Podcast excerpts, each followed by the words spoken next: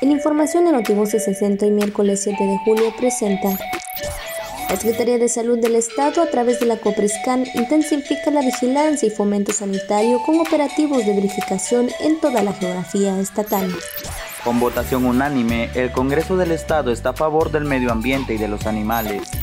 Capacita el Instituto de la Mujer del Estado de Campeche policías en prevención de violencia de género.